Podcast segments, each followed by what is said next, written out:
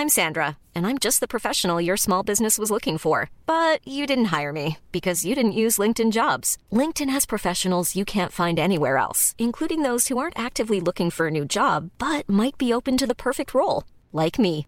In a given month, over 70% of LinkedIn users don't visit other leading job sites. So if you're not looking on LinkedIn, you'll miss out on great candidates like Sandra. Start hiring professionals like a professional. Post your free job on linkedin.com/people today.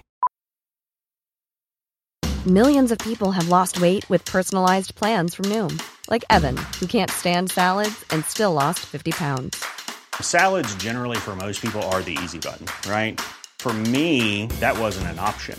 I never really was a salad guy. That's just not who I am. But Noom worked for me. Get your personalized plan today at Noom.com. Real Noom user compensated to provide their story.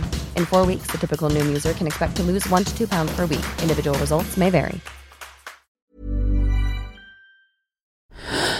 Louis. Vous écoutez la deuxième partie de l'épisode Comment réussir à être soi-même sur Internet. Bienvenue dans Émotion. Dans la première partie de cet épisode, on a rencontré Valérie, Cécilia et Sylvain. Ils ont tous les trois intégré à un moment de leur vie une communauté virtuelle.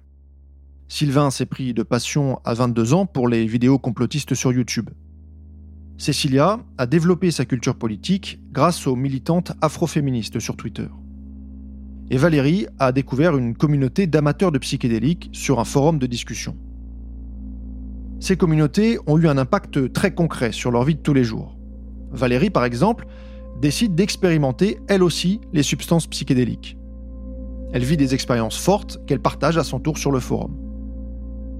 Ce qu'il faut bien comprendre, c'est qu'une expérience psychédélique provoque un bouleversement dans la perception de la réalité. Et quand on vit une expérience comme celle-ci, on peut avoir besoin de la partager. Je reviens de mon expérience et j'en fais quoi? J'appelle mon psy, j'appelle, euh,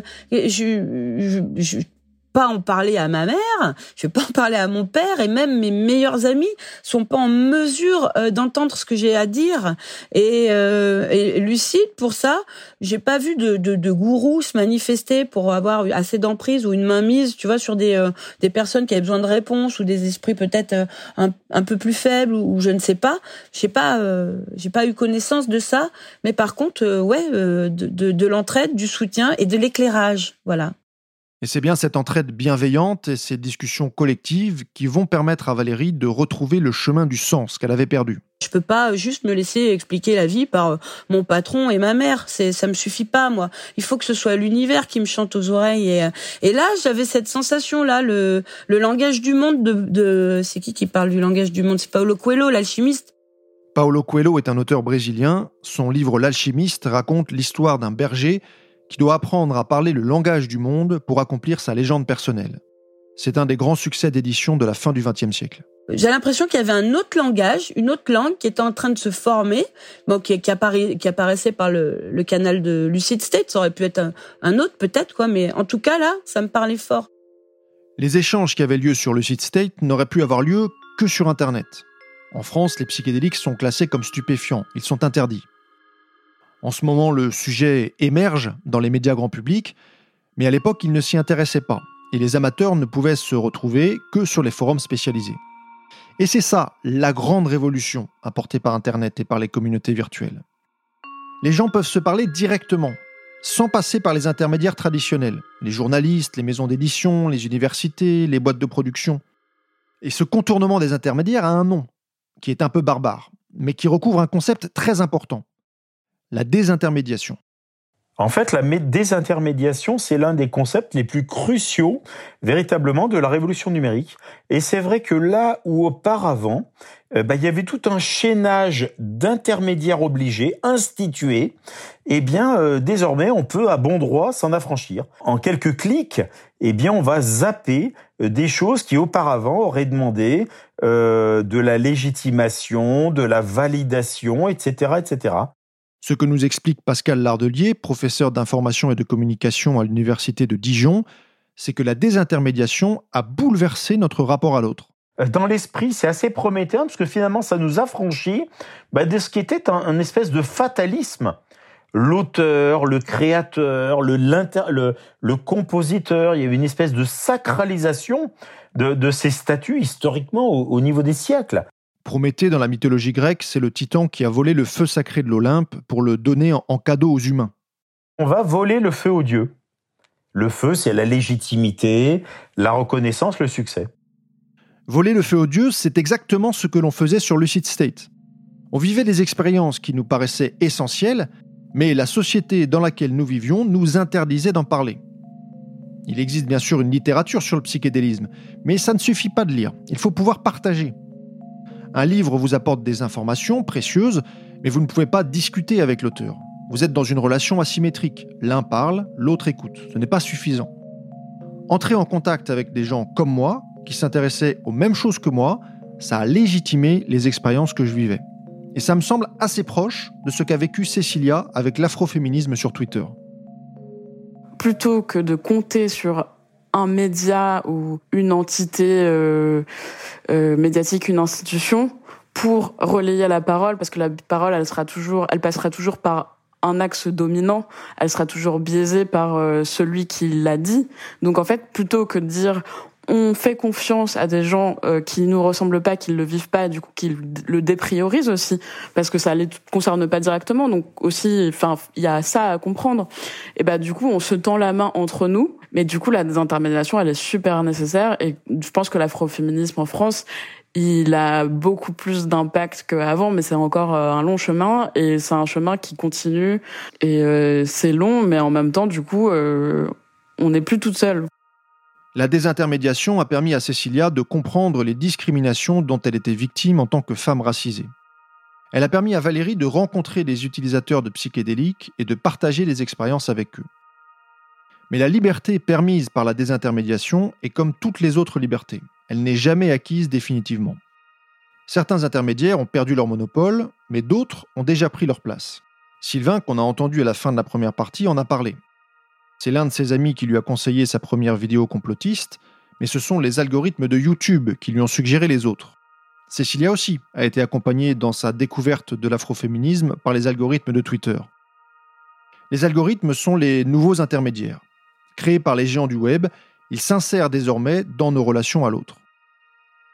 Le monde du business désigne ce phénomène par un autre terme barbare, la réintermédiation. C'est l'un des avatars modernes du processus de destruction créatrice décrit par Joseph Schumpeter en 1942. L'économiste autrichien a en effet démontré que l'économie capitaliste se renouvelle grâce à la disparition de pans entiers d'activités économiques et leur remplacement par d'autres activités plus modernes. Prenons l'exemple des films et de la musique. Dans les années 2000, c'est le Far West avec un usage massif du téléchargement illégal. Grâce à Internet, les gens s'échangent les fichiers entre eux sans avoir besoin d'intermédiaires. Et ça a tué un grand nombre d'entreprises traditionnelles, les disquaires par exemple, ou les vidéoclubs qui louaient des cassettes vidéo. Mais aujourd'hui, on a Spotify, Deezer et Netflix, des entreprises qui ont investi l'espace de liberté créé par les nouvelles technologies.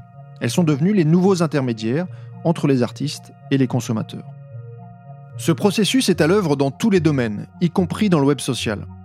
Et ça pose question parce que les algorithmes des réseaux sociaux sont conçus pour servir l'intérêt économique de l'entreprise.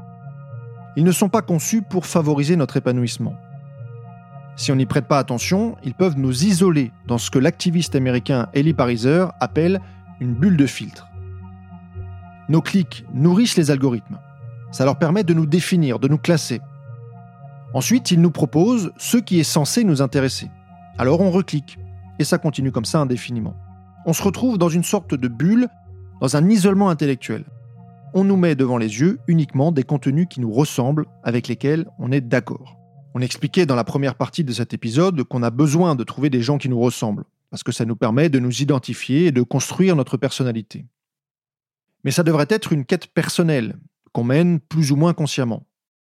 Pourtant, aujourd'hui, cette recherche est potentiellement prise en charge par un programme informatique.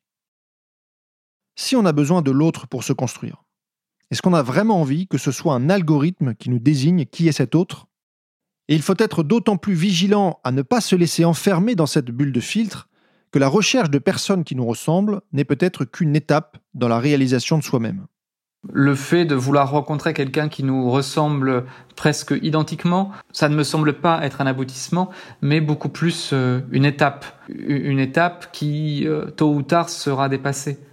D'autres personnes qui ne correspondent pas exactement à ce que je suis pourraient aussi euh, dire quelque chose aussi de, ce que je suis et pourraient aussi m'apporter beaucoup et, me permettre aussi de me développer différemment.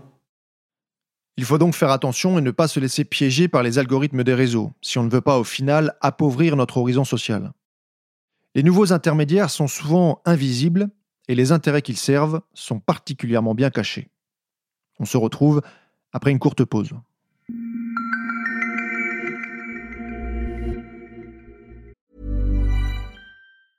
Mom deserves the best, and there's no better place to shop for Mother's Day than Whole Foods Market. They're your destination for unbeatable savings, from premium gifts to show-stopping flowers and irresistible desserts. Start by saving 33% with Prime on all body care and candles. Then get a 15-stem bunch of tulips for just $9.99 each with Prime. Round out Mom's menu with festive rosé, irresistible berry chantilly cake, and more special treats. Come celebrate Mother's Day at Whole Foods Market.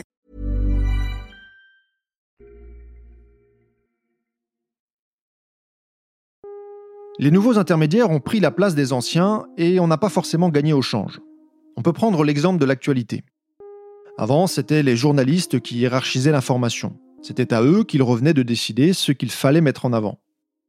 Aujourd'hui, sur les réseaux sociaux, ce travail est réalisé en partie par les algorithmes. Mais contrairement aux journalistes, les algorithmes n'ont pas forcément pour objectif de chercher la vérité. Ils cherchent avant tout les contenus à fort potentiel viral, comme les fake news. Ça a été beaucoup reproché à Facebook, par exemple, depuis le début de la pandémie de Covid.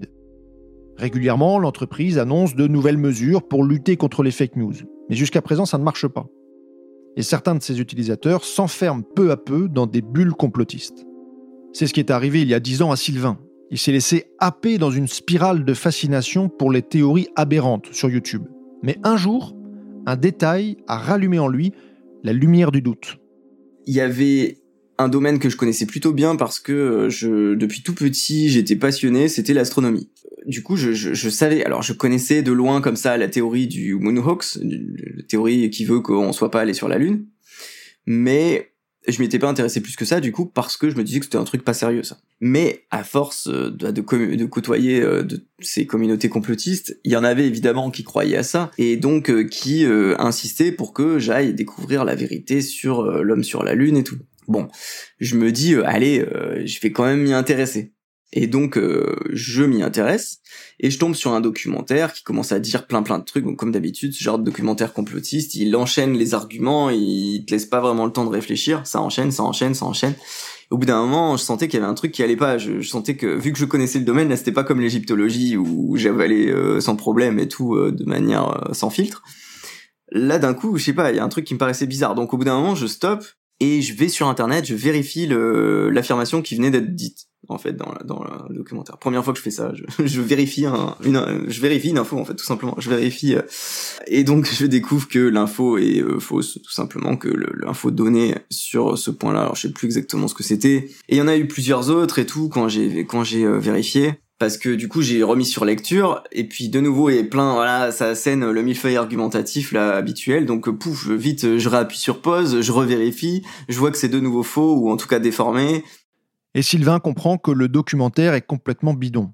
Il se rend compte que tout le monde peut lui mentir sur internet et que n'importe qui peut produire des documentaires qui ont l'air sérieux. C'est pour ça que je suis passé de l'autre côté parce qu'au bout d'un moment ça m'a énervé en fait en termes de en termes de blessure à l'ego là pour le coup elle est profonde. Et euh, on se dit euh, putain mais je me suis fait avoir comme un débile euh, c'est pas possible j'ai cru à ces trucs là et tout parce que ces gens là voilà. Et donc on a envie à ce moment là de le dire à tout le monde de le dire vous vous faites pas avoir attention il y a des gens qui qui veulent vous faire croire n'importe quoi faites gaffe quoi. Et du coup c'est pour ça on se dit quel est le moyen le plus au début je faisais ça dans les dans les commentaires je continuais en fait tout simplement dans les commentaires YouTube c'est-à-dire qu'au lieu de d'appuyer les, les arguments des vidéos et bah du coup, hop, je m'étais mis à faire tout l'inverse. Ouais, et en fait, à partir de ce moment-là, je me suis dit, mais en fait, je touche pas assez de gens euh, en allant dans les commentaires, en parlant aux gens un par un. Et donc du coup, c'est là que j'ai décidé de lancer ma chaîne euh, YouTube carrément et d'en parler comme ça pour pouvoir toucher le maximum de gens possible. Quand Sylvain a commencé à vérifier les affirmations des vidéos complotistes, il a vite vu que ce n'était pas crédible. On n'a donc pas affaire à un problème d'accessibilité de l'information, puisqu'elle est à portée de clic. Mais il y a cette envie de croire, l'envie de faire partie des élus. Il y a derrière une sorte de fantasme de toute puissance. Dans la vie de tous les jours, c'est compliqué d'assumer ce fantasme. C'est compliqué de dire écoutez les amis, vous êtes des moutons, moi je fais partie des gens éveillés qui savent que les pyramides ont été construites par des extraterrestres. Mais Internet, grâce à l'anonymat, permet l'expression de ces fantasmes. Parce qu'Internet, c'est aussi le retour du refoulé, explique Pascal Lardelier.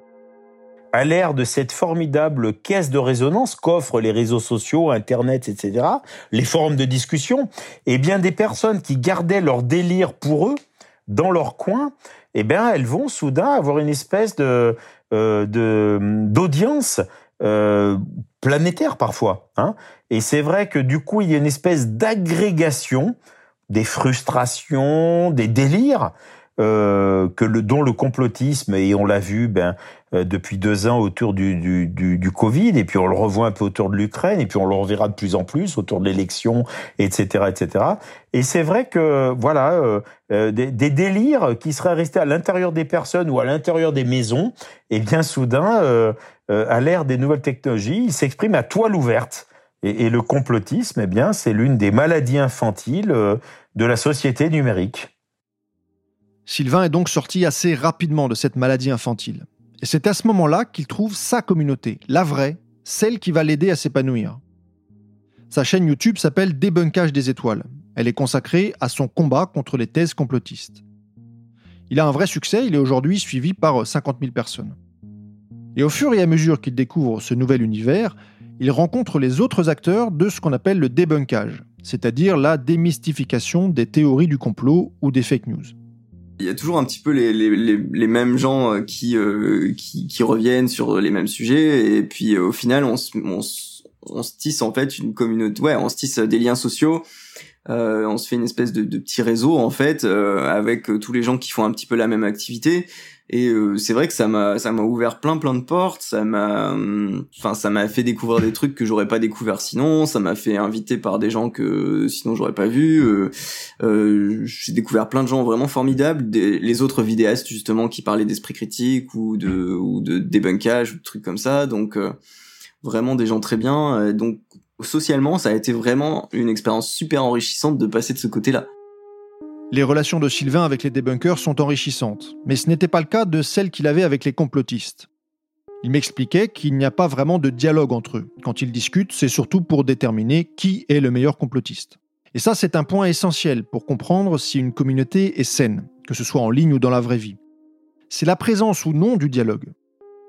Émile Sellier-Ménard m'a vraiment aidé à comprendre ça, en m'initiant à la pensée de Martin Buber, un philosophe israélien. Il est né en 1878 et il s'est intéressé dans son œuvre aux relations humaines.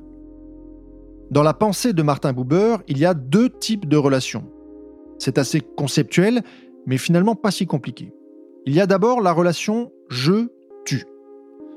Dans cette relation, on reconnaît l'autre comme une personne, comme un sujet. Je parle à tu. La deuxième situation, c'est la relation je-cela. Dans ce cas, l'autre est considéré comme un objet. Je parle à cela. On peut s'adresser à l'autre de, plusieurs manières différentes. On peut s'adresser à lui euh, en, ouvrant qui nous sommes, en ouvrant euh, euh, jusqu'à notre cœur, et là lui adresser le, mot fondamental tu, dire tu, lui dire tu à partir de nous-mêmes, ou alors euh, être là dans quelque chose de purement utilitaire et ne pas essayer de d'aller jusqu'à lui, mais simplement euh, d'utiliser ce qu'il est pour mon propre bénéfice. Dans notre vie, on est régulièrement dans des relations je-cela. On peut discuter avec quelqu'un uniquement parce qu'on peut en tirer quelque chose de l'argent, des informations, de la renommée, un avantage professionnel, n'importe quel bénéfice. On n'accorde pas alors vraiment la qualité de sujet à la personne. Elle nous est utile et c'est ça qui est important. Sur les réseaux sociaux, ça arrive constamment. Prenons l'exemple des trolls, ces internautes qui lancent volontairement des polémiques. En discutant avec vous, ils ne dialoguent pas. Ils vous utilisent pour s'amuser à vos dépens ou pour tirer des bénéfices politiques de la conversation. C'est par exemple le cas quand un troll d'extrême droite provoque un compte militant féministe pour faire sortir la personne de ses gonds. Et une fois que c'est fait, la traiter d'hystérique. Le troll utilise ses interlocuteurs pour atteindre son objectif. Les complotistes sont aussi dans le jeu cela. Les relations qu'ils nouent sur Internet servent surtout à valider leur fantasme de toute puissance. Et si vous les contredisez, vous serez considéré comme un mouton, donc un animal apathique, le contraire d'un sujet finalement. En revanche, quand Sylvain trouve une communauté qui dialogue, sa vie sociale sur Internet décolle. C'est donc le dialogue qui a permis à Sylvain, mais aussi à Valérie et à Cécilia d'être un peu plus eux-mêmes. Valérie, elle, a fini par comprendre qu'elle n'était pas faite pour mener une vie de directrice marketing. Je sais pas faire les trucs à, moitié. Je sais que rentrer dans des poteaux à 160 km heure où je ne les vois pas. donc, euh, donc euh, voilà, au grand étonnement de tout le monde, j'ai démissionné d'une place très confortable et très bien payée euh, pour pour aller vivre pour aller vivre l'aventure en Équateur. Et c'était c'était une évidence. Hein, J'ai pas de pas de souci à quitter ma place. Je savais que je la retrouverais pas quoi. En Équateur, Valérie découvre une boisson hallucinogène et thérapeutique dont elle a entendu parler sur Lucid State, l'ayahuasca. À son retour en France, elle rencontre un homme, lui aussi membre du forum, et ils se mettent en couple. Depuis, ils ont fondé l'association Le Sentier qui accompagne des marcheurs sur un pèlerinage de quelques jours vers le Mont Saint-Michel. Ils ont aujourd'hui une fille de 6 ans. Pour Valérie, Lucid State a été une étape indispensable à l'épanouissement de cette nouvelle vie. Ça a été un accélérateur sur la voie du cœur. Ça fait 12 ans que je suis pas perdue, voilà. Cécilia a elle aussi grandi à travers ses relations numériques. Le forum de Mademoiselle et la communauté afroféministe de Twitter lui ont permis de développer son esprit critique. Ça m'a permis de m'émanciper en m'informant, en m'ouvrant les yeux sur des choses, ça m'a permis aussi de me rassurer sur ma légitimité parce que ça m'a permis de de me dire que j'étais pas toute seule. Enfin, en gros, c'est comme si on m'avait fourni une énorme bibliographie, un univers s'est offert à moi. Euh, et en fait, euh, après, ça a été à moi aussi de me dépatouiller pour sortir euh, euh ce dont j'ai besoin aussi pour vivre mieux. Sylvain, lui, a trouvé dans la communauté des débunkers une activité intellectuelle stimulante qu'il ne trouvait pas forcément dans ses études ou dans son travail. Ma vie sociale euh, sur Internet a décollé euh, après, enfin à partir du moment où j'ai fréquenté ces nouveaux milieux de débunkers, d'esprit critique et tout, et m'a ouvert à vraiment ouais à tout un, un pan de ma vie qui n'existerait pas sinon, et ça serait vraiment très dommage, clairement je pense que je serais dans la déprime actuellement. Euh, j'aurais une vie beaucoup trop routinière euh, si j'avais pas eu ça, quoi. Quant à moi, Lucid State m'a permis de me rendre compte que ma vie n'allait nulle part, et j'en ai déduit qu'il fallait que je reprenne les études. Je suis finalement revenu à mon souhait originel de devenir journaliste. Mais cette fois, je me suis vraiment investi, et ça a marché. Je me suis créé une philosophie de vie grâce à Lucid State et aux gens qui fréquentaient le forum, et j'ai pu clôturer mon adolescence qui traînait en longueur. En pensant à tout cela, je me dis qu'on a beaucoup de chance d'avoir Internet. Je pense à tous ceux qui nous ont précédés au cours de l'histoire et qui n'ont jamais eu l'occasion d'exprimer leurs particularités, parce qu'ils étaient coincés dans leur monde, sans possibilité d'entrer en contact avec des gens qui leur ressemblent intimement. Combien de personnes ont laissé toute leur vie mourir en eux des désirs et des rêves, faute d'avoir su comment les exprimer? Je ne sais pas comment va évoluer notre vie virtuelle dans les années qui viennent, mais je sais qu'Internet, depuis son apparition, nous a offert au moins ça, l'accès à l'autre, et donc l'accès à nous-mêmes.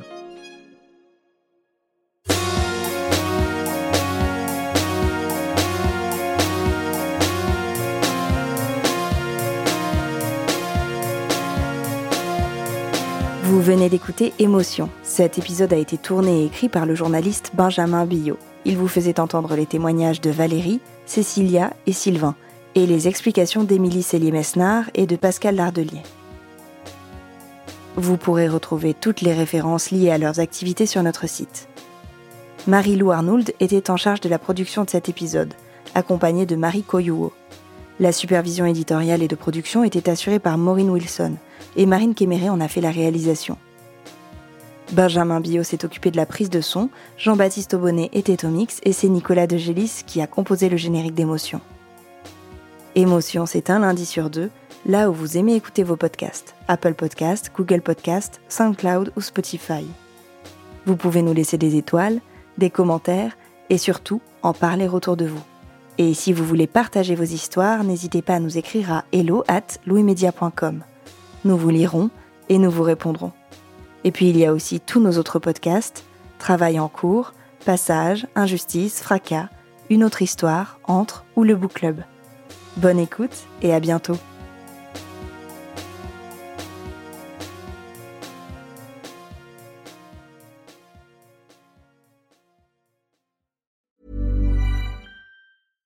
This message comes from BOF sponsor eBay. You'll know real when you get it. It'll say eBay Authenticity Guarantee. And you'll feel it. Maybe it's a head turning handbag, a watch that says it all, jewelry that makes you look like the gem, or sneakers and streetwear so fresh every step feels fly. eBay gets it. So look for the blue check mark next to that thing you love and be confident that every inch, stitch, sole, and logo is checked by experts. With eBay Authenticity Guarantee, you can trust that feeling of real is always in reach. Ensure your next purchase is the real deal. Visit eBay.com for terms.